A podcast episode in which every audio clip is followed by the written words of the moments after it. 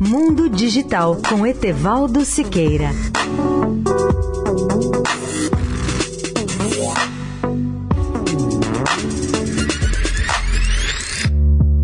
Olá, ouvintes da Eldorado. Completo hoje o balanço inicial dos três novos modelos de iPhones lançados anteontem pela Apple. Minha primeira conclusão: os novos smartphones são caros até nos Estados Unidos. Imagine quanto poderão custar no Brasil. Os três modelos em suas configurações de 64 GB custarão o seguinte: o iPhone XR, que é o modelo básico mais simples, 749 dólares. O iPhone XS com tela de OLED, modelo intermediário, 999 dólares. E o iPhone XS Max com tela de OLED, 1099 dólares.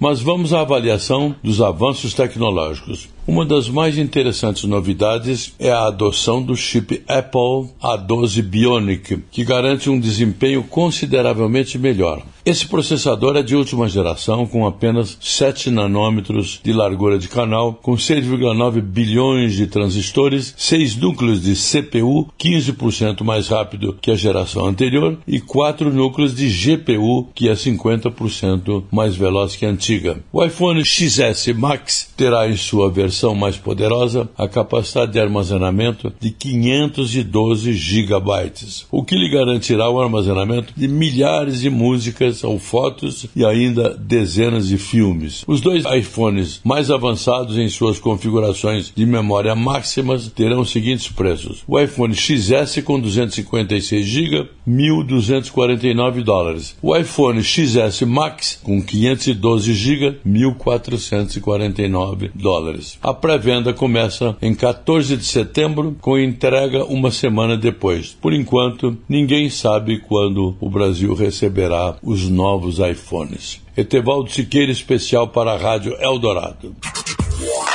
Mundo Digital com Etevaldo Siqueira.